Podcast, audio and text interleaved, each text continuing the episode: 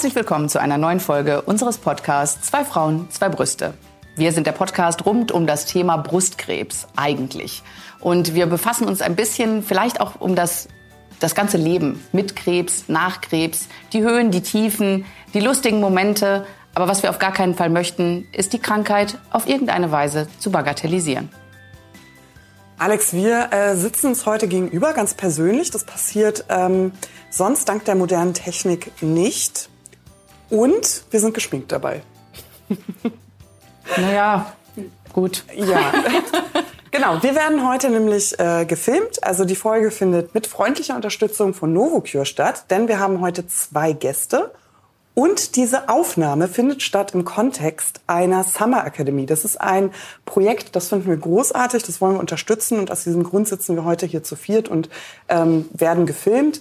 Mm, die Summer Academy ist ein Ausbildungsforum für junge Ärzte. Ähm, es ist von jungen Ärzten für jungen Ärzten und wird durch Mentoren älterer Ärzte betreut. Jetzt muss ich mich schnell duken. Ähm, und äh, heute geht es rund um das Thema Hirntumore. Darauf ist die Summer Academy ausgerichtet. Und äh, ja, Alex. Ja, da wollen wir direkt mal unsere Gäste begrüßen. Ja. Heute haben wir hier Professor Dr. Martin Glas. Aber eigentlich fängt man immer mit den Frauen an. Das habe ich schon wieder falsch rumgemacht. Wollte schon korrigieren, okay. also wir haben Marlene Bierwirt hier. Hallo. Die, viele Leute kennen sie vielleicht äh, von Instagram. Ähm, sie hat mit 18 einen Hirntumor-Diagnose gehabt, aber wie das genau heißt, das musst du, glaube ich, sagen. Und Professor Martin Glas, der auf der anderen Seite sitzt und sich mit Hirntumoren sehr gut auskennt. Und vielleicht stellt ihr euch mal ganz kurz vor. Ja, hallo erstmal. Ich bin Marlene, ähm, 21 Jahre alt, komme aus Hessen und ja, als ich 18 war und gerade mitten im Abi habe ich die Diagnose Medulloblastom bekommen. Das ist ein bösartiger Hirntumor und ähm, ja, dann hat sich mein Leben komplett geändert. Äh, von Abitursprüfungen bin ich in die Chemotherapie und ja, jetzt bin ich aber gesund. Sehr schön. Ich Martin, such, deine, genau, deine Rolle hier. Ich, ich suche eigentlich noch den älteren Arzt. Äh, wir sind, wir sind, sind nur zu viert, aber... Ich glaube, ich muss raus. den Mentor, das klingt doch gleich viel. Ja, Men genau. der Mentor, Mentor, der Mentor genau. für, die, für die ganz jungen Ärzte. Ähm, genau. Ja, Martin Glas ist mein Name. Ich bin Neurologe und ich sage es immer so hochtrabend, äh, Hirntumorexperte. Es liegt daran, dass ich mich seit 15 Jahren ähm, auf gutartige und bösartige Tumorerkrankungen des Gehirns konzentriert habe. Ich bin, deswegen kennen wir uns auch relativ gut im, im Beirat von, von Yes We Cancer und jetzt seit ein bisschen mehr als einem Monat erster Vorsitzender eines neuen Vereins, des Deutschen ähm, Innovationsbündnis Krebs und Gehirn. Ähm, was wir mit auch, Marlene auch, ne? Mit Marlene als Mitgründerin und auch mit Yes We Cancer in, mhm. in Person von, von, von Jörg Hoppe. Und ich unterstütze als Coach oder Mentor das ähm, Projekt äh, Summer Academy. Das ist ein Ausbildungskonzept für junge Ärzte, die vom Facharzt stehen, die sich auf Hirntumore spezialisieren wollen oder sich dafür interessieren. Und finde es klasse, dass ich äh, Teil eures Podcasts sein darf. Genau. Und danke Marlene, dass du jetzt auch so weit, wenn ich das so sagen darf, angereist bist. Ja, das ist für uns ja auch ganz neu. Also zwei Gäste, wir hatten jetzt einmal einen Gast, jetzt gleich zwei Gäste zu haben, ist für uns auch eine ganz neue Situation. Aber schön, dass ihr da Aber seid. sehr schön. Ja, erzähl mal, worüber reden wir denn heute, Paula, mit unseren genau, beiden also tollen wir Gästen? Haben, äh, wir haben tatsächlich mal, äh, wir sind mit den jungen Ärzten ins Gespräch gegangen äh, und haben gefragt, Mensch, also was wäre denn, was wäre denn so ein Mehrwert? Also was, was sollen wir, worüber sollen wir sprechen? Was sind die Themen, die euch beschäftigen? Weil ähm, das Fachmedizinische wird an anderer Stelle weitervermittelt. Also hier geht's eher so äh, zwischen den Zeilen, auch für äh, Inhalte, die sonst keinen Platz haben. Und äh, wir sprechen heute über Breaking Bad News. Das ist der Titel dieser Sendung. Und äh, es geht im Wesentlichen darum, um das Überbringen schlechter Nachrichten. Also wie macht man das? Äh, wir aus Patientensicht haben unsere eigene Geschichte schon äh, sehr oft erzählt, wie das war am Tag der Diagnose, die Diagnoseüberbringung, mhm. worauf muss geachtet werden, was fanden wir nicht so gut. Ähm, aber unsere Geschichten sind schon erzählt und wir dachten, wir erweitern diesen Kreis mal. Wollen wir gleich mal mit Marlene anfangen? Also es ist ja doch noch mal ein Unterschied, ja. sage ich jetzt mal, ob man ähm, also an welchem Punkt des Lebens man steht. Und du vertrittst ja nun ähm, als sehr sehr jung diagnostiziertes Mädchen eigentlich mit 18 kann man das noch sagen, junge mhm. Frau. Ähm, das ist vielleicht doch noch mal ein bisschen anders. Also vielleicht erzählst du mal, wie das bei dir war. Wie war dein Tag X? Dein persönliches 9/11 muss man ja wirklich mal sagen. Ne?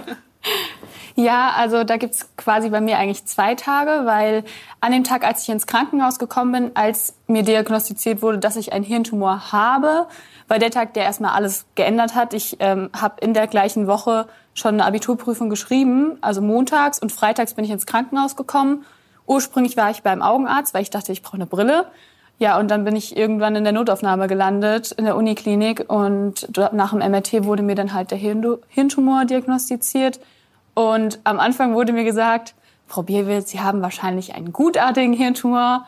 Und Sie müssen jetzt trotzdem im Krankenhaus bleiben, der muss äh, operiert werden und der muss raus. Und ja, danach schauen wir, wie es weitergeht. Wie, wie war das bei dir? Hattest du Angst? Also mit was für Symptomen bist du eigentlich in diese, ähm, in diese Notfallambulanz gekommen? Also der Hintergrund war quasi, dass ich Doppelbilder gesehen habe und ich hatte einen Tag vorher einen äh, Hörsturz diagnostiziert bekommen. Ähm, ich habe mich immer wieder erbrochen. Ich hatte sehr krasse Müdigkeit, Schluck auf. Ich hatte wirklich Nackenschmerzen und auch da unten am Kopf, wo der Tumor war. Und das alles schon über ein halbes Jahr lang. Also immer mal mehr, immer weniger. Ich mhm. hatte gute und schlechte Tage.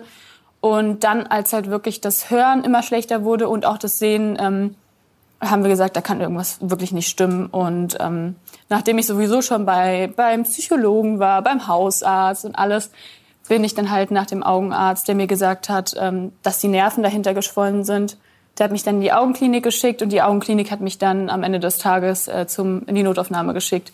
Und da hat dann der Neurologe ein äh, MRT machen lassen, nach auch ganz vielen Untersuchungen. Also so die ganzen Gefühlsuntersuchungen, wie viel Kraft ich habe und mhm. sowas. Und das war auch alles normal, bis auf dieses, diesen Seiltänzerschritt. Also so einen Fuß vor den anderen setzen, das ging halt gar nicht. Da konnte ich gar nicht machen. Ich sollte noch viel vor und zurücklaufen.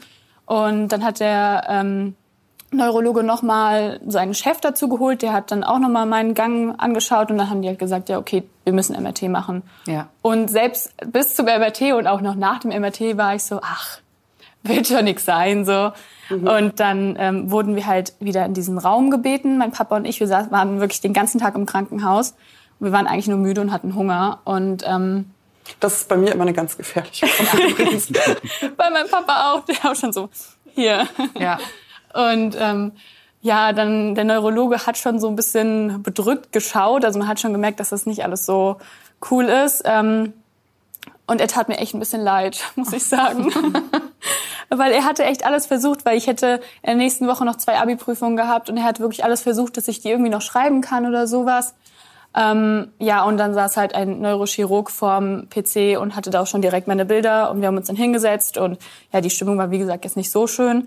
Ähm, aber wie hätte sie auch anders sein sollen? Also mhm. und dann hat uns halt der Neurochirurg gesagt, dass äh, ja ein Hirntumor festgestellt wurde, ungefähr so Walnussgröße. Und ähm, ja, ich habe einfach angefangen zu weinen. Ich habe mhm. ich habe danach einfach weggeschaltet. Ähm, ja, es war es war krass.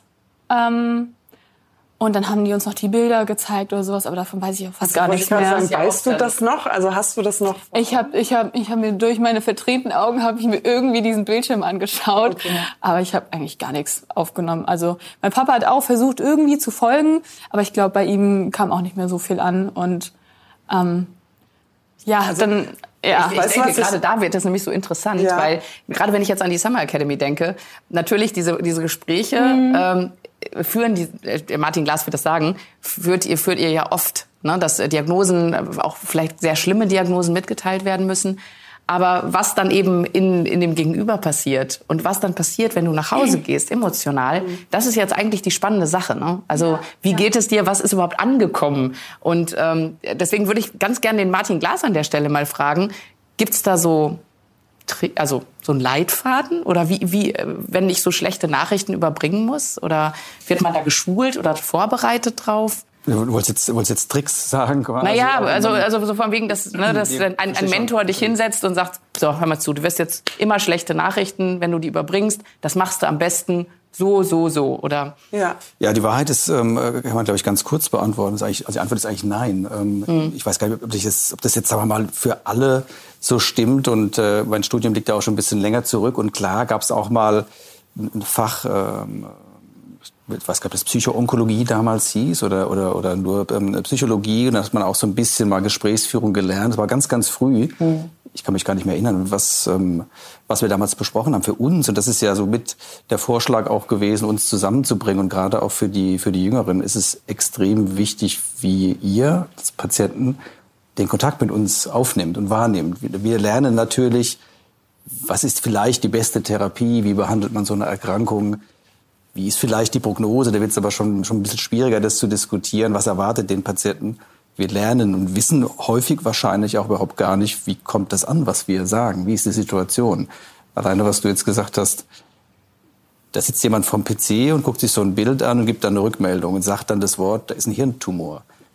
Und was dann passiert, wenn man diese Information bekommt, das können wir uns vielleicht, wenn wir sehr sensibel sind oder viele Patienten gesehen haben oder vor allem Rückmeldung bekommen, so ein bisschen vorstellen. Aber ich glaube auch nur ansatzweise.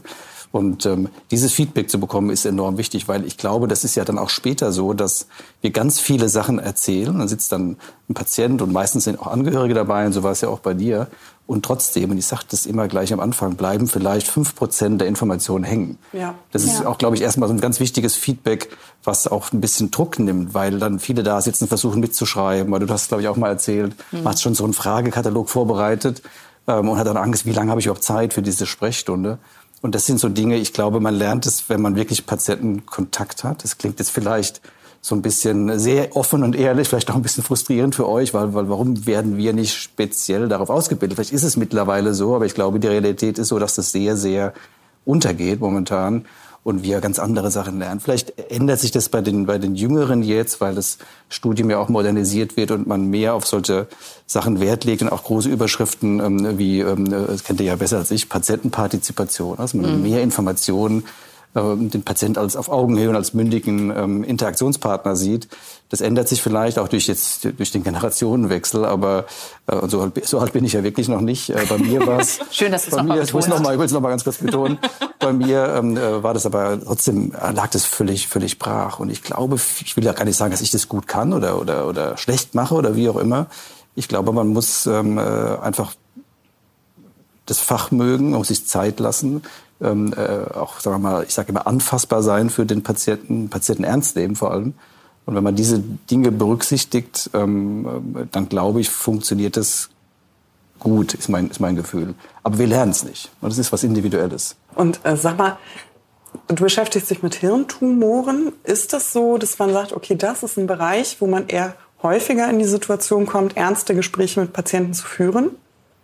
Muss man das vorher wissen? Also ja, also ich glaube, dass wenn man sich mit Hirntumor beschäftigt, hat man das, äh, ist, es ein, ist es ein Tagesgeschäft, so banal das jetzt oder so mhm. vielleicht profan das, äh, das klingen mag.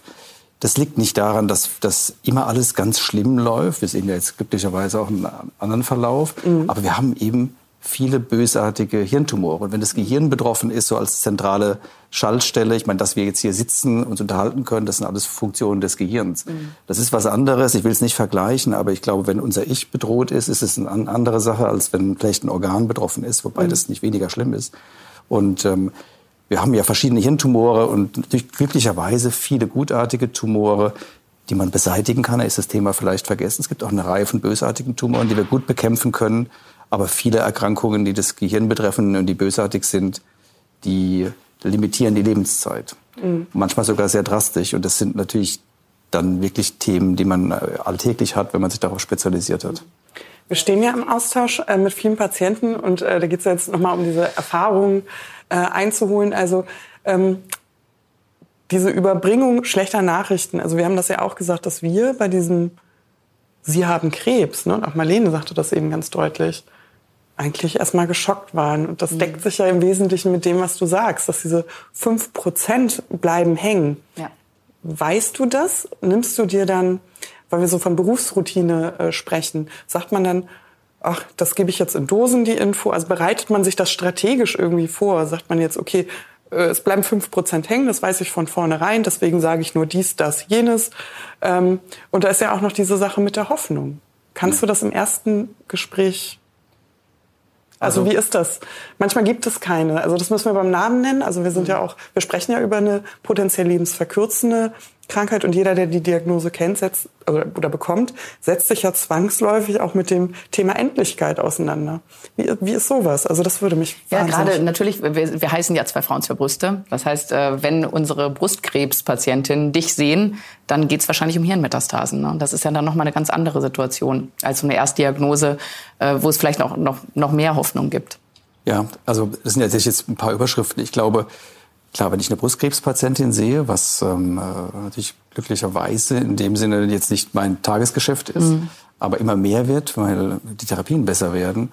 Und wenn es dann um Hirnmetastasen geht, ist das ein sehr schwieriges Thema, weil das mhm. ist immer eine bösartige ähm, Erkrankung, die wir nicht heilen können. Mhm. Ähm, aber es sind ja ein paar Fragen. Ich glaube, das eine ist, ähm, wie überbringt man die Information? Alles auf einmal oder macht man das genau. häppchenweise? Ja. Es geht, glaube ich, gar nicht, also alles auf einmal zu erzählen, weil was würde da alles reingehören? Da spricht man über die Diagnose, spricht über die Therapiemöglichkeiten, über die Chancen, die Risiken, Nebenwirkungen.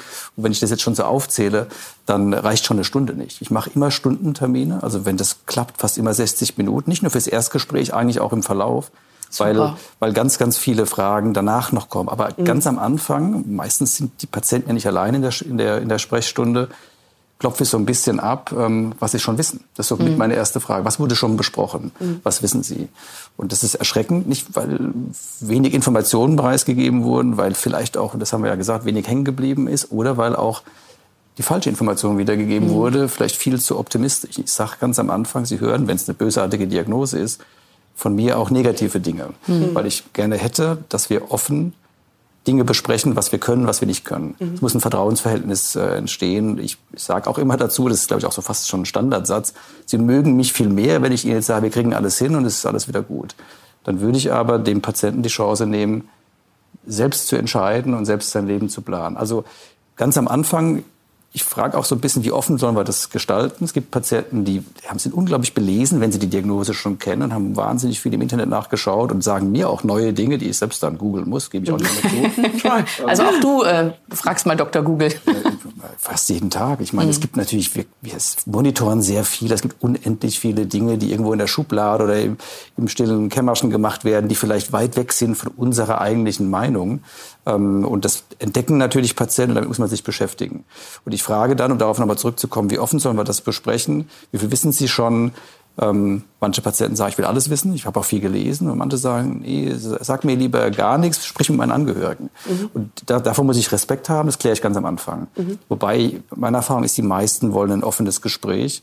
Und dann ähm, beginne ich, glaube ich, über die Erkrankung erst zu sprechen und ganz grob über Therapieoptionen. Aber ich sage auch, dass es niemals bei einem Gespräch bleiben kann und dass wir auch nach dieser Sitzung, nenne ich es jetzt mal, immer erreichbar sind. Patienten sollen sich die Fragen sammeln, wir sind erreichbar per E-Mail, per Telefon vielleicht nicht so gut. Es gibt Folgetermine und sowas macht man, glaube ich, in mehreren, mhm. in mehreren Terminen.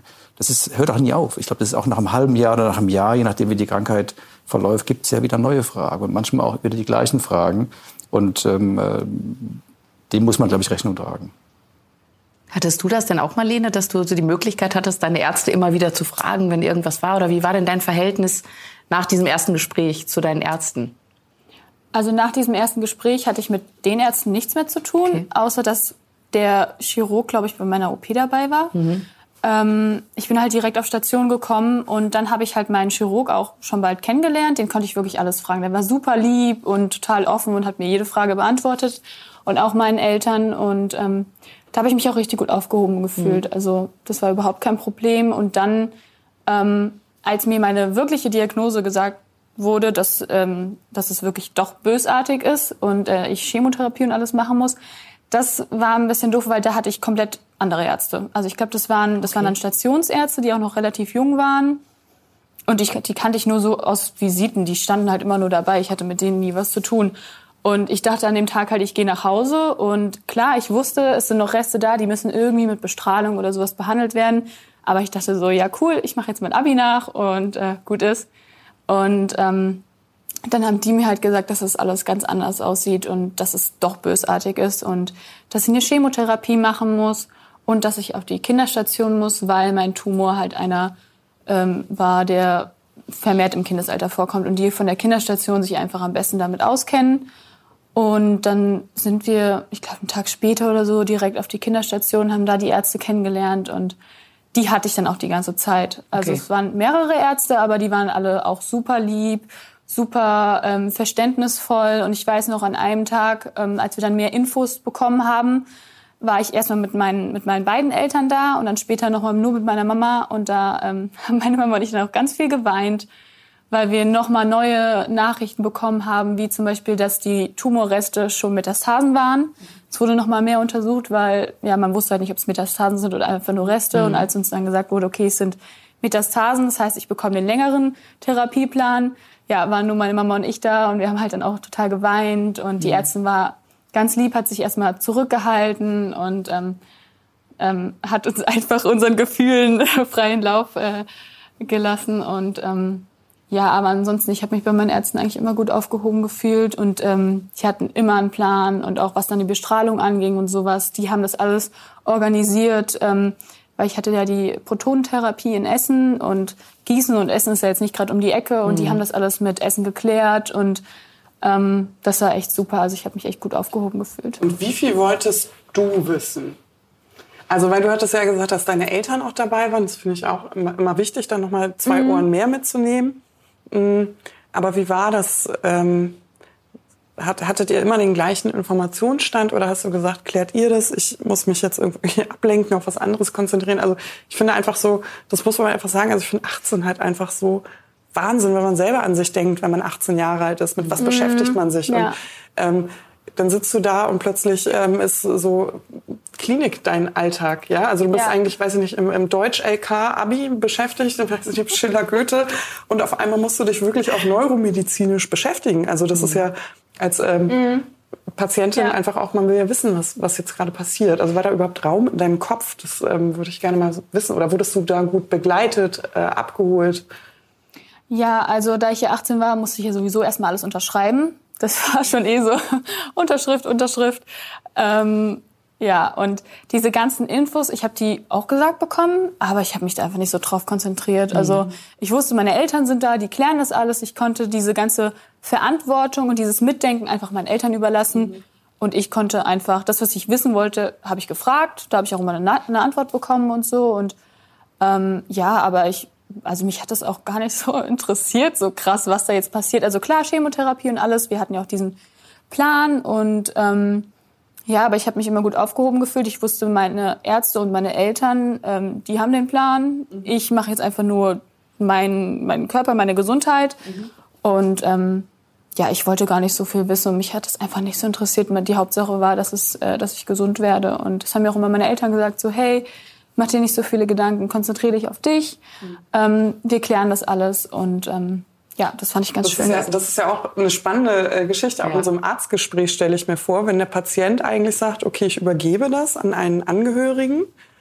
Ähm, und das ist ja manchmal eben auch so. Mhm. Du sagst, die Ärzte haben gewechselt, aber manchmal wechseln ja auch die Angehörigen. Ne? Dann ist ja mal die Schwester da oder die Tante. Ja. Also sich da irgendwie so eine Gesprächsebene zu schaffen aus Arzt und, und Patient und Vertreter, das äh, stellt Dass die Informationen halt nicht verloren gehen ne, genau. ne, auf dem Weg. Ja, ja. Das. Also ich muss dazu sagen, klar, ich hab, mir haben sie das auch alles gesagt. Die haben mich auch immer angesprochen und sowas. Ähm, ich habe mir halt einfach das, was ich für jetzt und so wissen musste, mhm. habe ich mir natürlich behalten.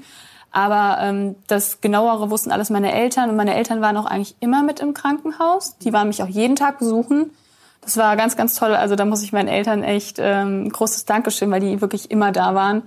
Und ähm, meine Ärzte haben auch alles Wichtige eigentlich nur mit meinen Eltern besprochen und mit mir. Und ja, wie gesagt, da ich schon 18 war, habe ich natürlich vieles mitbekommen. Ja. So, deswegen, aber ja, es war jetzt eigentlich so nie ein Problem.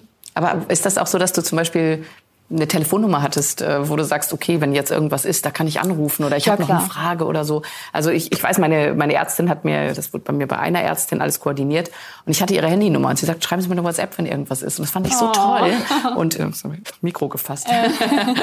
und und äh, ja. das würde mich interessieren, weil ich denke, es gibt halt ganz verschiedene. Es ist ja doch immer noch so, ein, so eine Distanz auch manchmal zwischen den Ärzten mhm. und den mhm. Patienten, wie das so in deinem Fall war. Also ich hatte immer die Nummer von Station, wo die mhm. Schwestern dann immer rangegangen sind. Und wenn ich mit einem Arzt sprechen wollte, dann habe ich das gesagt und dann haben die mich einfach weitergeleitet. Mhm. Also meistens konnten mir die Schwestern schon Super. gut helfen. Vor allem bei dem, ich habe so und so viel Grad Fieber, soll ich jetzt kommen oder nicht? Ja. Wir hatten immer ähm, die, äh, die Nummer von Station und konnten jederzeit da anrufen, zu mhm. jeder Tageszeit. Äh, und ähm, wir haben dann erstmal von den Schwestern, wie gesagt, Hilfe bekommen und dann haben die uns meistens weitergeleitet. Und das ist heute immer noch so. Also ich habe jetzt von der mhm. Ambulanz die Nummer, ich kann da immer anrufen, wenn ich eine Frage habe ähm, und ich erreiche dann auch so die Ärzte und ja, das ist total schön. Gibt es Situationen, die dich verunsichert haben? Aus dem Verhalten der Ärzte heraus? Also gibt es da vielleicht Ja. So eine Situation, wo du denkst, boah, das hat mich richtig verunsichert irgendwie. Das, äh ähm, wenn dann ganz am Anfang, als, als wir noch nicht wussten, ob die Reste in meinem Hirn, ob das Metastasen oder einfach mhm. nur Reste sind und ich quasi die zwei äh, Pläne vorgelegt bekommen habe, einmal den kurzen Therapieplan und den langen. Und ähm, die wollten mir natürlich keine falschen Hoffnungen machen, mhm. ähm, haben aber trotzdem gesagt, ja, okay, es gibt auf jeden Fall den kurzen, es kann möglich sein oder halt auch den langen. Und ich war die ganze Zeit nur bitte den kurzen, bitte den kurzen. ähm, und da habe ich dann war ich dann schon, also da, das war vielleicht die einzigste Situation, die einzige Situation, wo ich wirklich ähm, so ein bisschen am Hoffen war, dass es der kürzere wird und dass es keine Metastasen sind. Ähm, aber ansonsten fällt mir jetzt kein Moment ein. Du hast ja, ich glaube, das, das Glück war, du warst so in der Übergangsphase 17, 18 und dann bist du betreut worden von Kinderärzten eigentlich, Kinderonkologen. Mhm. Ja. Und das ist, glaube ich, natürlich betreuen die noch viel kleinere Kinder und da ist der Umgang vielleicht noch mal ein bisschen anders. Und ich glaube, mhm. wenn ich jetzt das so höre, dass du sagst, du konntest auf Station anrufen, da kannst du immer noch in der Ambulanz und dann können dir die, die helfen, die waren natürlich dafür spezialisiert, das ist natürlich super. Das heißt, du warst da nie richtig alleine. Ich habe dein, dein, Buch ja, ja gelesen, habe ich dir ja. erzählt. Ja, da müssen wir mal Werbung ganz kurz machen. Die Marlene genau. hat ein Buch geschrieben. genau. Ähm, ihr seid meine Medizin, heißt Nein, es, ne? Meine Medizin. Meine Medizin seid ihr. Genau. Ja. ja. Das ist mein erstes Buch seit zehn Jahren, was ich gelesen habe. Ich ganz ja, weil das mal ein Kompliment ist. Also cool. ich habe es ganz gelesen, ganz, ganz. Ja, angefangen habe ich einige. Und ähm, cool. da hast du ja auch so ein bisschen beschrieben, du hast ja auch Nebenwirkungen gehabt bei der Chemotherapie. Mhm. Und ähm, ich hätte jetzt eigentlich gefragt, wie viel Angst hast du dann gehabt? Aber du hast natürlich gleich Möglichkeiten gehabt, mit jemandem zu sprechen. Das, das haben viele nicht. Ne? Wenn du dann siehst, dein mhm. Blutbild wird schlecht oder du kriegst einen Infekt oder Fieber oder solche Dinge. Ich glaube, so war das, war das bei mhm, dir. Ja, genau. Ich weiß nicht, wie viel Sorgen man dann hat, wenn, wenn sowas passiert. Wie, wie war das denn bei dir? Ähm, also auch da muss ich sagen, es war halt wirklich mein großes Glück, dass ich auf der Kinderstation ja. war. Die haben so viel organisiert, die waren immer für mich da. Wir hatten da Sozialarbeiter, die, mit denen man immer reden konnte, eine ähm, Psychologin, die da immer rumgelaufen ist und auch die Schwestern waren alle wirklich super informiert immer und konnten einem auch schon helfen und ähm, was war nochmal die Frage? ob dir das dann, äh, ob dir das Sorgen gemacht hat, wenn du, wenn du merkst, läuft nicht planmäßig, dann kommt eine kommt eine, vielleicht ist ja eigentlich eine Komplikation, die aber häufig ist. Ich, warst du darauf vorbereitet? Ist das vorher mit dir besprochen worden, dass das passieren kann, was mhm. man dann macht? Oder hast du gedacht, Mist, jetzt kann es nicht weitergehen, es wird verzögert? Ist ja. das schlecht für die, für die Erkrankung oder? Nee, eigentlich nicht. Also da habe ich mir natürlich, ich hatte einmal wirkliches Fieber, wo ich außerplanmäßig ähm, kommen musste, mhm. was mich natürlich geärgert hat. Äh, vor allem an dem Abend, es war Sonntagabend, wir haben dann sonntags essen wir immer mit der ganzen Familie und ich hatte mich voll gefreut und dann war es so, ja okay, du hast Fieber, wir fahren jetzt ins Krankenhaus. Ich dann so, ja, aber ich bleib da nicht, also mhm. ich gehe wieder nach Hause so. Ähm, und dann wusste ich natürlich, ich muss da bleiben. Es war dann auch keiner von meinen Ärzten, weil es schon abends war mhm. und sowas, aber ähm, da war ich natürlich erstmal sauer, aber ich fand das dann auch nicht so schlimm, weil ich habe mich immer auf meiner Station immer super wohl gefühlt und alle ja, waren immer super lieb und ich habe dann Bluttransfusionen und sowas bekommen, aber das war mein erstes Mal, deswegen war das auch irgendwie total aufregend. Mhm. Und ähm, auch so, was halt auch echt cool war, was ähm, ich wirklich jeder Station raten würde. Wir haben am Anfang, ich glaube, jeder Patient so einen Wegweiser bekommen. Das ist ein, eine Mappe quasi mit ganzen Infos zu den Hygienemaßnahmen, zu den Nebenwirkungen, mhm. Tipps, wie man damit äh, umgehen kann, was man machen kann und sowas. Und dann haben wir direkt diesen Ordner, der wurde uns am Anfang vor der Therapie wurde der uns erklärt. Dann haben wir den mitbekommen und da stand schon richtig viel drin an Informationen. Und deswegen haben wir uns da eigentlich immer sehr gut aufgehoben gefühlt. Und ich hatte halt nie irgendwie diese Gedanken, oh Mann, jetzt können wir nicht weitermachen oder sowas. Ich muss dazu sagen, dass es bei mir auch alles sehr planmäßig lief. Mhm. Und ich, wie gesagt, selten Ausfälle hatte. Und wenn, war ich echt sauer. Also nicht eher so, so traurig oder verzweifelt, sondern ich war einfach sauer. Ich, ich kann mich an die Insta-Stories erinnern. Ja. ja, auch den Abend, als ich dann da bleiben musste. Ich war so zu dem Arzt, der war ja von einer anderen Station. Ich war so zu ihm, also ich fahre dann heute Abend wieder. Ne? Ich, ich gehe dann wieder, ich hole mir jetzt so meine Medizin ab und fahre wieder. Also ja, ja. genau. Letztendlich war ich fünf Tage außerplanmäßig da, aber ich war mit einem ganz süßen Mädchen ähm, auf dem Zimmer und einer ganz lieben Mama und das war dann auch voll okay. Mhm. Deswegen, also es war eigentlich. Also ist es bei euch auch so gelaufen? Ich meine, jetzt, wenn ich das, will jetzt nicht den Podcast moderieren, zu urteilen, wenn ich Fragen stelle, aber Also Bitte, also wenn, ja ich, wenn, ich das, wenn ich das darf. Ja, bitte. Aber ich finde es erstmal klasse. Das ist ein super, super ähm, Arzt-Patienten-Kontakt anscheinend, weil, weil das Team auch erreichbar war. Und das ist ja häufig überhaupt gar nicht der Fall. Ähm, kennst du natürlich nicht anders, glücklicherweise. Ich sehe das häufig anders. Auch bei uns geht das nicht immer, weil man irgendwann halt zu viele Patienten hat für zu wenig Leute eigentlich. Weiß nicht, war das bei euch auch so? WhatsApp, äh, Erreichbarkeit der Ärzte. Ich finde es finde es toll. Ich glaube, wir sind auch super gut erreichbar, aber trotzdem, man muss so ein bisschen, die Distanz muss, glaube ich, irgendwie bleiben. Ich, manche machen das ja auch gerade vielleicht von der Pflege oder auch der eine oder andere Arzt, dass man dann sogar per Du mit seinen Patienten ist, finde ich super schwierig. Ähm, ich auch nicht. obwohl wir trotzdem nah dran sind und obwohl, glaube ich, wir trotzdem empathisch sind, wenn man das so sagen darf. Aber wenn die, die professionelle Distanz fehlt, ist echt schwierig, glaube ich, gerade so schwierige Entscheidungen zu treffen dann oder so Sachen zu besprechen auch dann. Ich denke, wahrscheinlich müsst ihr euch ja auch auf eine gewisse Weise abgrenzen von dem Ganzen. Und ich sag, wenn du dann natürlich mit jedem deiner Patienten Best Friends bist, ist es wahrscheinlich noch schwieriger, da auch irgendwie diese Distanz vielleicht zu wahren, oder? Ja, man darf es nicht mit nach Hause nehmen. Genau, Ähm, genau. Macht man vielleicht natürlich trotzdem. Also jetzt Ja, wie viele Dinge, wenn man jetzt intensiv arbeitet, das ist ja nicht unbedingt nur ein Thema des, des Arztberufes. Wenn man Stress hat oder andere, oder wenn, wenn einem was Spaß macht, so das kann man ja auch sagen, Mhm. denkt man ja auch noch zu Hause drüber nach. Aber ich glaube, so ein paar Sachen, ähm, die, die sollte man nicht an sich heranlassen, was man aber nicht falsch verstehen darf, dass man dann nicht mitfühlend ist. Ja, klar. Ähm, ich, das macht es aber, glaube ich, äh, grundsätzlich leichter. Was ich auch noch ganz wichtig finde, gerade wahrscheinlich auch für die, für die Jüngeren, du hast dann ja auch regelmäßig ähm, äh, MRT-Kontrollen gemacht, also Kernspintomographie, Mhm. und Bildgebung des, des Gehirns. Dann bist du vorher operiert worden, klar, dann kam eben die Chemotherapie, noch vor der Strahlentherapie, dann hat man alle paar Monate ein Bild gemacht. Wie bist du denn damit umgegangen und wie haben das denn die Ärzte berücksichtigt? Die meisten Patienten, die ich jetzt sehe, haben unglaublich viel Angst. Jetzt höre ich ja, du bist super positiv, was besser kann man es, glaube ich, gar nicht machen. Und fandst auch viele Sachen spannend, hast du ja schon mal erzählt, das fand ich natürlich to- total, total überraschend, aber das schafft natürlich nicht jeder. Ganz viele Patienten haben ganz viel Angst, wenn sie wissen, jetzt kommt wieder diese Kontrolle, sie werden so aus der Routine rausgerissen und jetzt wird entschieden, klappt die Therapie oder klappt die nicht. Wie, wie war denn dein Empfinden, wie war das denn bei dir? Also das allererste MRT nach Therapiebeginn war so, sage ich jetzt mal, das MRT, wo man dann wusste, ob es funktioniert oder nicht. Und das war wirklich so das einzig wirklich aufregende MRT. Ähm, und dann wusste ich ja sowieso, es läuft gut und es ist alles, es ist alles gut, so wie es läuft. Das war natürlich auch mein großes Glück, dass ich da nicht noch irgendwie bangen musste oder sowas. Aber ansonsten auch jetzt noch mit MRTs. Ich bin immer so ein blödes Beispiel, sag ich, weil, also mich stören MRTs gar nicht. Auch mit währenddessen haben sie mich nicht gestört. Ich habe auch jetzt vor Kontrollen oder so eigentlich nie Angst.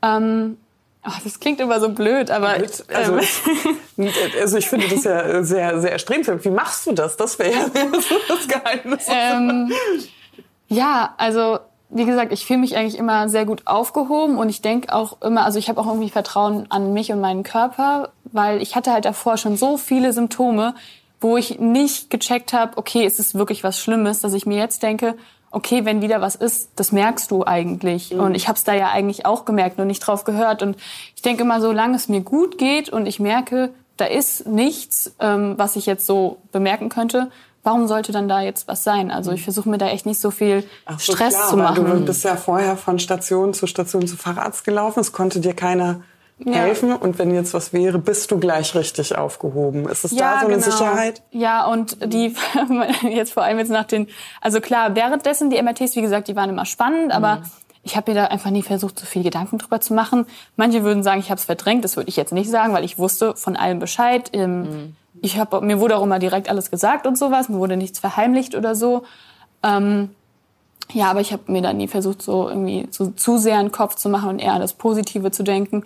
Und auch jetzt noch bei Kontrollen ähm, wird mir immer so gesagt, also ich habe das MRT und dann wird es erstmal in der Tumorkonferenz besprochen und dann werden die Ergebnisse mitgeteilt und dann sagen meine Ärzte, ja, sollen, sollen wir dich anrufen oder so? Ich bin immer so, pff, nee, pff, braucht ihr eigentlich jetzt nicht. Also, ähm, Kannst du mal ein bisschen Grünes hier so äh, in meine Richtung schwappen lassen, bitte? ich gehe halt, ich gehe halt immer davon aus, dass sie mir ja sagen werden, wenn irgendwas ist. Und das habe ich dann letztens auch gesagt. Also wenn was ist, dann meldet ihr euch ja. Und sie so meinte meine Ärztin so, ja klar, sowieso.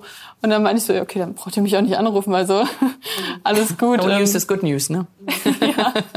Deswegen, also wie gesagt, ich habe vor MRTs eigentlich nie so viel Angst. Ich schlafe meistens, meistens bei den MRTs sogar. Finde es immer recht entspannt. Das hatte ich sogar schon beim aller, allerersten MRT, wo das alles festgestellt wurde.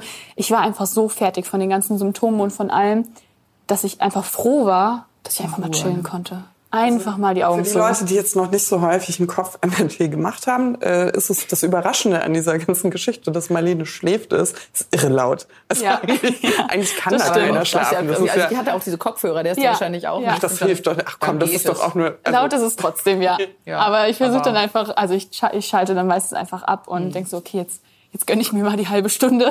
Mhm.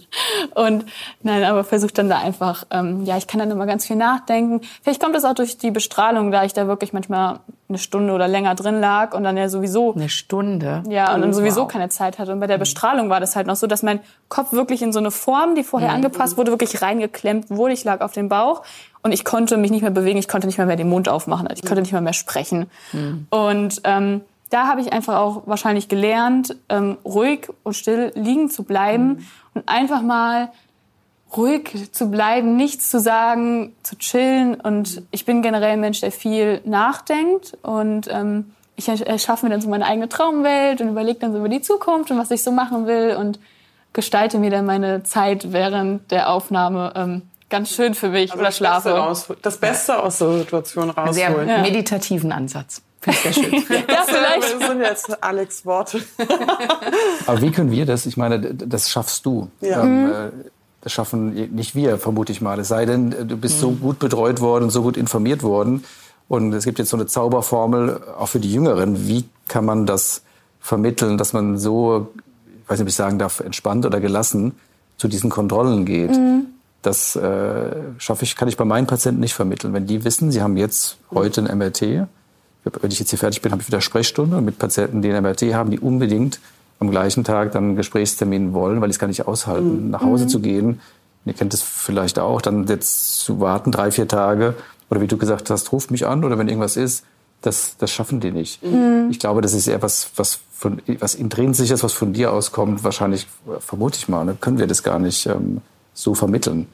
Ich glaube, es ist Typsache wahrscheinlich Ja, auch viel. ja, das glaube ich also ich auch. weiß auch, ich war halt immer schon ein sehr positiver Mensch und das ist halt, das, das macht einen zwar nicht gesund, aber es hilft einem doch schon sehr in den ganzen Therapien und so, Ja. da auch ähm, so einen Approach zu finden, der da ganz gut ist. Ne? Ja. Also ich vertrete ja immer so die äh, Richtung, also ich bin grundsätzlich natürlich auch ein positiver Mensch und trotzdem kann ich das sehr gut nachvollziehen, was Martin sagt, dass man bitte eine Entwarnung haben muss, möchte, weil man dann einfach wieder atmen kann und weil man einen Fahrplan braucht, an dem man sich ähm, entlanghangeln kann und Ja. dass es jemanden gibt, der das ernst nimmt, ja, der einfach sagt, also es ist auch alles in Ordnung, der nicht nur schlechte Nachrichten überbringt, sondern vielleicht auch mal gute.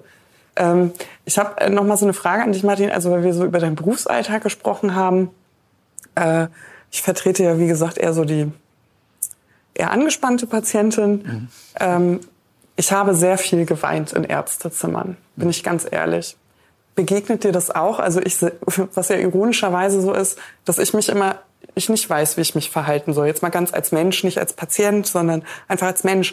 Wenn mir jemand gegenübersteht und der weint, dann verunsichert mich das, weil ich nicht weiß, was ich tun kann, um den zu trösten. Da bin ich mir sicher, gibt es kein Fach für, keine äh, Fachliteratur. Ja. Das ist einfach ein Ding von, von Mensch zu Mensch. Ich gehe davon aus, bei dir wird auch viel geweint, oder? Im Arztzimmer. Was, was passiert da? Wie verhält man sich dann? Was, Ja, es gibt, ähm, gibt da gar kein Patentrezept, muss ich ganz ehrlich sagen. Es verunsichert mich auch immer wieder, auch nach über 15 Jahren. Es ist aber so, dass ähm, das trotzdem noch selten vorkommt, obwohl wir so schlimme Themen besprechen und auch mal Situationen haben, wo wir sagen, wir können gar nichts mehr machen. Das, der Patient versucht oder die Patienten versuchen trotzdem irgendwie noch eine Distanz zu halten und es kommt selten vor, dass jemand weint. Wenn jemand weint, das mache ich aus dem Bauch heraus, weiß gar nicht, ob ich das gut oder schlecht mache. Man muss, glaube ich, dann Raum lassen. Ich habe jetzt, jetzt nicht immer, aber ich kann mich an ein paar Situationen erinnern, es ist ein Taschentuch oder man trägt dem Rechnung und, und, und, und lässt es einfach geschehen. Ich glaube, dann muss man auch gar nicht so unglaublich viel reden, sondern lässt einfach ein bisschen Zeit, ohne, ohne dass man jetzt irgendwie das Gefühl vermittelt, es muss jetzt irgendwie weitergehen oder muss irgendwas äh, relativiert werden. Ähm, ich glaube, so wie man es vielleicht auch, ich weiß nicht, vielleicht auch, ähm, äh, auch privat machen würde. bewertest du diese ähm, Emotionen? Also sagst du jetzt zum Beispiel, ich muss jetzt, glaube ich, noch was sagen, damit die Person zu Hause, also da sind wir wieder bei diesem Mitnehmen von Emotionen nach Hause, mhm. damit sie zu Hause besser umgehen kann? Oder ist für dich Klinik, Klinik und Patienten zu Hause geht dich im Prinzip dann gar nichts mehr an, sage ich jetzt mal so ganz provokativ. Nee, dann würden wir, glaube ich, das ist, glaube ich, eine pauschale Aussage, würden wir alles falsch machen. Also wenn mhm. wir jetzt mhm. sagen, das ist die Sprechstunde und nur da ist es interessant, mhm. viele Probleme und viele Ängste und gerade auch viele Fragen kommen ja außerhalb vom Krankenhaus, mhm. wenn man wieder Zeit hat, nachzudenken, wenn sich das so, man sich nochmal überlegt, was ist eigentlich gesagt worden. Ich relativiere das schon, das hängt, also je nach, je nach Aussage, wenn jetzt ein Patient vielleicht zu traurig ist, weil er Sachen falsch verstanden hat, vielleicht mhm. auch denkt, es gibt gar keine Hoffnung mehr, dann, dann äh, interagiere ich schon und, ähm, und sonst lasse ich auch, glaube ich, Raum. Aber ähm, es gibt, das sind verschiedene Lebensphasen, die man durchläuft und es gehört zum Leben natürlich dazu, hoffentlich möglichst spät bei uns allen, dass wir auch mal über die letzte Lebensphase sprechen. Mhm. Und, ähm, und das ist natürlich ein Schock, ganz klar für, für alle, egal wie alt man ist. Ganz selten, dass ich einen alten Patient habe, einen älteren Patient habe, der sagt, ich habe mein Leben gelebt, ist okay. Damit hat man irgendwie meistens nicht gerechnet. Mhm. Und, ähm, und dann ist es trotzdem wichtig, eine Brücke zu bauen oder auch in dieser Situation zu schauen und zu vermitteln, dass man auch Dinge gut machen kann. Auch, dass auch Dinge für den Patienten gut sind. Mhm. Ich, das klingt jetzt vielleicht, ich weiß gar nicht, ich es hier sagen soll. Ähm, äh, ich sage auch, die, die, die, diese letzte Lebensphase und friedlich sterben zu dürfen, ist, glaube ich, ein ganz hohes Gut. Mhm. Ähm, und da haben wir eine ganz große Verantwortung, weil wir unglaublich viel Quatsch machen können, auch in so einer mhm. Phase, dass wir einfach den Absprung nicht schaffen, auch sagen, das ist auch ein wichtiges, wichtige Kommunikationsform, auch zu sagen, dass ähm, es keinen Sinn mehr macht, jetzt noch eine Chemotherapie oder noch irgendwas anderes zu mhm. machen und dann einfach zu schauen, dass es dem Patienten und den Angehörigen gut geht in dieser Phase, dass man da auch ein bisschen Ruhe reinbringt. Ähm, und solche, solche Aussagen in einer Phase, wo alle sehr, sehr traurig sind, habe ich die Erfahrung gemacht, kann auch ganz, ganz viel Kraft geben und mhm. auch wieder Hoffnung. Das klingt jetzt ein bisschen paradox, über Hoffnung zu reden, wenn es um Sterben geht, mhm. aber ähm, das gehört trotzdem zusammen aus meiner Sicht. Ist ja auch ein Ziel irgendwie, ne? Weil man sagt, das ist jetzt nicht das erstrebenswerteste Ziel, aber dass man irgendwie zumindest eine Perspektive hat. Wahrscheinlich. Aber ich fand es ganz, ganz interessant, äh, auch nochmal zu sehen, ähm, was mich äh, was wir auch sehr viel als Resonanz bekommen von unseren Hörern, ist, dass äh, Ärzte zum Beispiel sagen oder auch Schwestern, die sagen immer, das ist so schön, euch zuzuhören, weil wenn ihr aus der Praxis geht, dann seid ihr weg und wir sehen euch nicht mehr. Und so erfährt man so ein bisschen, was bei euch zu Hause passiert. Aber was ist denn für dich der Weg? Weil du meintest, es hört nicht in der Praxis auf, sondern es geht ja zu Hause. Was ist denn dein Weg, das herauszufinden? Also fragst du aktiv oder wie, wie, wie verbindet man zu Hause und die Praxis ein bisschen miteinander? Na, wir sind, ähm, wir sind gut erreichbar. Also es ist so, dass ähm, klar in der Sprechstunde werden Sachen besprochen. Die Patienten kriegen natürlich auch klar das Angebot. Mhm. Jetzt vielleicht nicht immer WhatsApp. Handy ist so ein bisschen meine Grenze. Der eine oder andere hat trotzdem meine Handynummer, ähm, äh, was gar nicht so wichtig ist, weil wir jetzt im Zeitalter der Digitalisierung und Zeitalter der Smartphones ja ständig an unseren E-Mails hängen. Mhm. Ähm, und das heißt, dann ist diese Brücke quasi zwischen Zuhause und Klinik, die ist einfach schon da über mhm. diese Möglichkeiten der Kommunikation. Und das bieten wir auch, das ganze Team eigentlich auch an, dass das auch gefragt werden kann.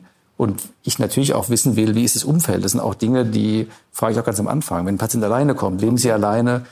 Haben Sie Angehörige? Ist eine Familie da? Ja. Das ist, bei dir war das, glaube ich, oder ist es nach wie vor klasse, weil du bist nicht alleine. Mhm. Ähm, da ist eine Familie da mhm. oder, oder Angehörige, die ähm, unglaublich viel Kraft vermitteln können. Es kann auch mal ins Gegenteil umschlagen, wenn jetzt gerade die Angehörigen unglaublich belastet sind und sehr aufgeregt sind, dann muss man sich auch gar nicht immer nur um den Patienten kümmern, sondern eben dann auch so Themen wie Psychoonkologie für die Angehörigen besprechen. Mhm. Das versuchen wir so ein Netz quasi außenrum ähm, zu generieren, dass Patienten und Angehörige nicht alleine sind. Und trotzdem ist es so, dass ähm, diese Versorgungsstrukturen, auch wenn wir versuchen, gut zu kommunizieren und erreichbar zu sein, ist man trotzdem irgendwie in gewissen Situationen doch alleine. Mhm. Weil man eben doch nicht immer jemanden neben sich hat und jemanden fragen kann. Und ähm, da gibt es ganz, ganz viele Dinge, die wir, glaube ich, über die, über die Jahre hinweg besser machen müssen. Palliativmedizin und Ansprechpartner, ein guter Hausarzt vor Ort. Auch das sage ich mhm. immer, das wählen nicht. Wir haben ja Patienten aus, aus überall her, jetzt nicht nur aus der Region. Und ich sage immer, ihr braucht, also ihr Patienten, Team vor Ort, einen guten Hausarzt, vielleicht auch noch einen Onkologen oder einen anderen Ansprechpartner, dass, dass mehrere, also die Last quasi auf mehrere Schultern verteilt werden kann, neben mhm. der Familie und neben der Sprechstunde ähm, bei uns. Und dann wird diese Sorge, allein zu sein oder ähm, zu Hause nicht zurechtzukommen, immer kleiner. Aber das klappt nicht immer. Mhm.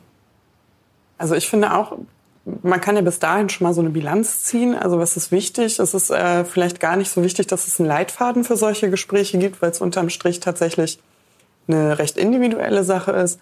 Aber was einfach wichtig ist, ist, dass der Patient ein Vertrauensverhältnis ähm, bekommt, das aber nicht überspannt ist. Mit anderen Worten, mhm. es sind ja organisatorische Sachen, die man ja durchaus schon in die Weichen legen kann.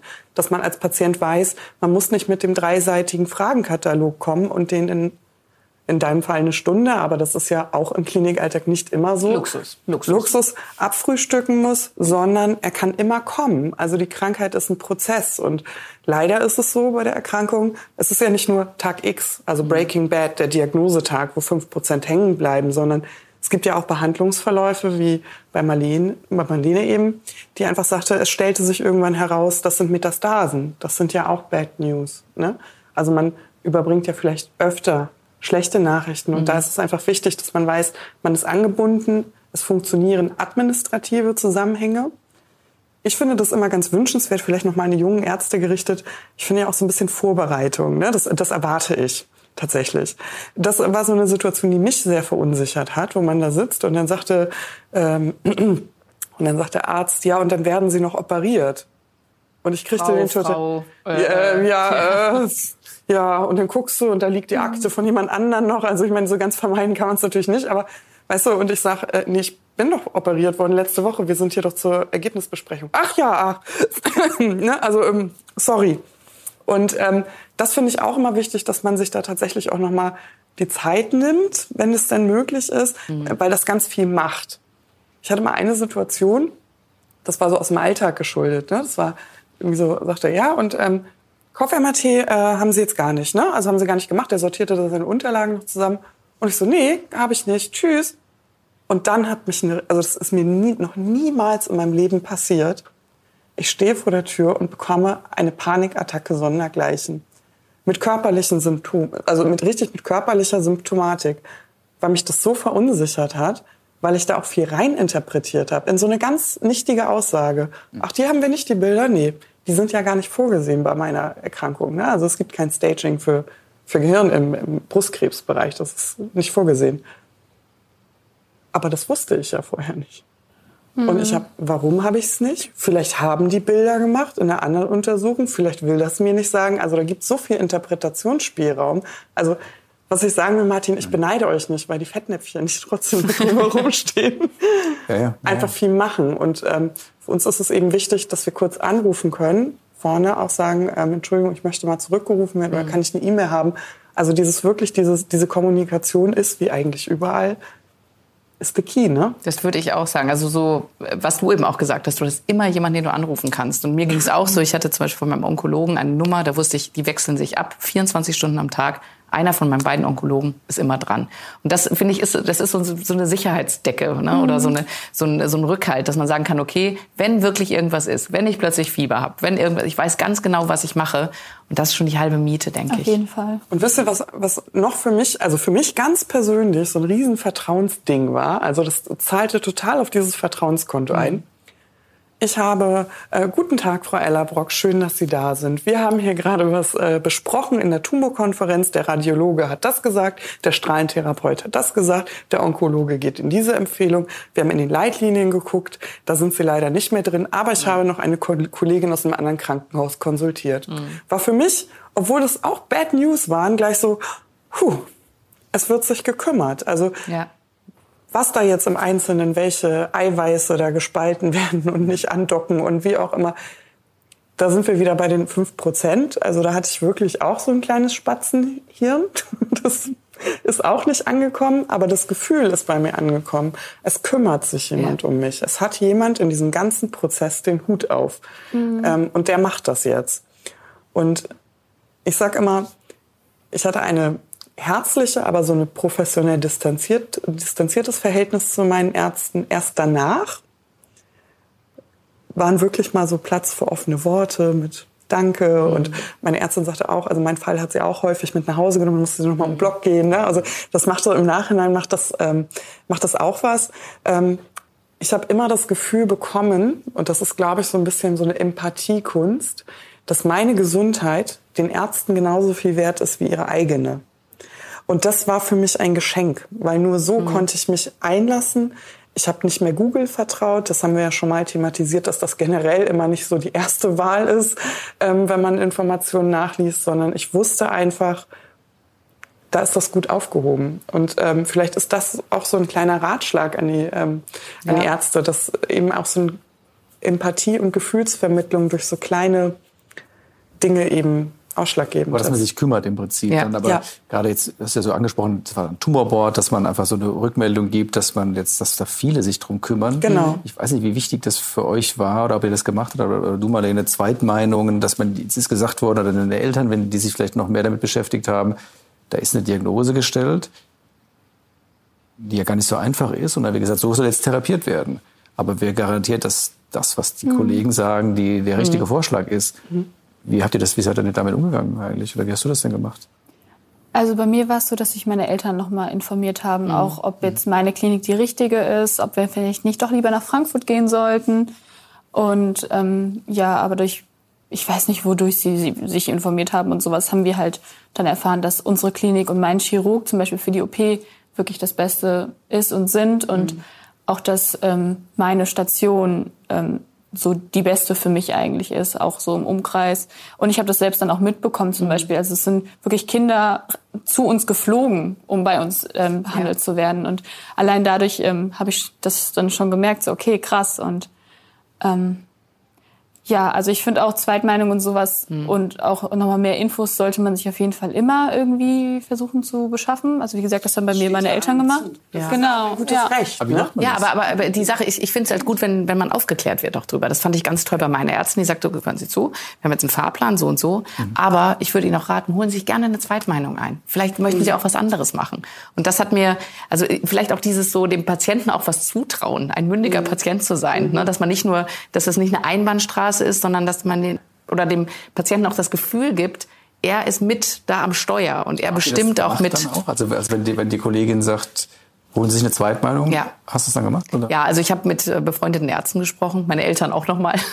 Und die meinten auch alle, nee, da bist du wirklich in guten Händen, das ist ein guter Fahrplan und so, mach das mal. Also und, nun ist es, nun ist es natürlich gefühlt. in unserem Fall auch so, dass wir sagen können, okay, bei triple-negativen Brustkrebsen wird die Zweitmeinung jetzt keine andere, keinen anderen Therapievorschlag. Ähm, Aber das wusstest du ja nicht. Das, wusste, genau, Diagnose, genau ne? das, das, wusste man nicht, das mhm. wissen wir jetzt. Also ähm, da ist mhm. die Therapieempfehlung recht. Ähm, da sind sich schon, schon alle einig. Also deswegen ist es, glaube ich, wenn wir uns gefragt haben oder hinterfragt haben oder informiert haben, ging das so in die Richtung. Aber ich fand eben dieses, dieses Teamwork auch gut, wie du sagst. Also man ist mit an Bord ja. und du musst einfach das Gefühl haben vom dass du, also Krebs ist ja, und das müssen wir einfach immer wieder sagen, weil wir auch mal so locker darüber sprechen, aber Krebs ist ja auch so ein Überraschungspaket. Ja, mhm. also es läuft ja nicht immer nach Plan. Deswegen ja. haben wir ja so große Angst vor dieser Krankheit. Deswegen zucken ja alle innerlich auch ein bisschen zusammen, wenn sie hören,